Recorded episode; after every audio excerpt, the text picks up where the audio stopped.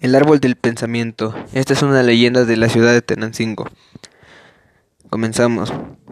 La guerra civil que azotó a México en los primeros años del siglo pasado, conocida como la Revolución, al final había terminado, pero todavía faltaría tiempo para poder decir que nuestro país había superado ya la época de los conflictos armados que irremediablemente acompañaban la historia de las naciones en formación poco tiempo después de que las balas revolucionarias habían dejado de cegar vidas entre hermanos mexicanos, una nueva lucha fratricida se comenzaba a gestar. Esta vez, los enfrentamientos no solamente se deberían a las diferencias sociales y políticas, sino también a las religiosas.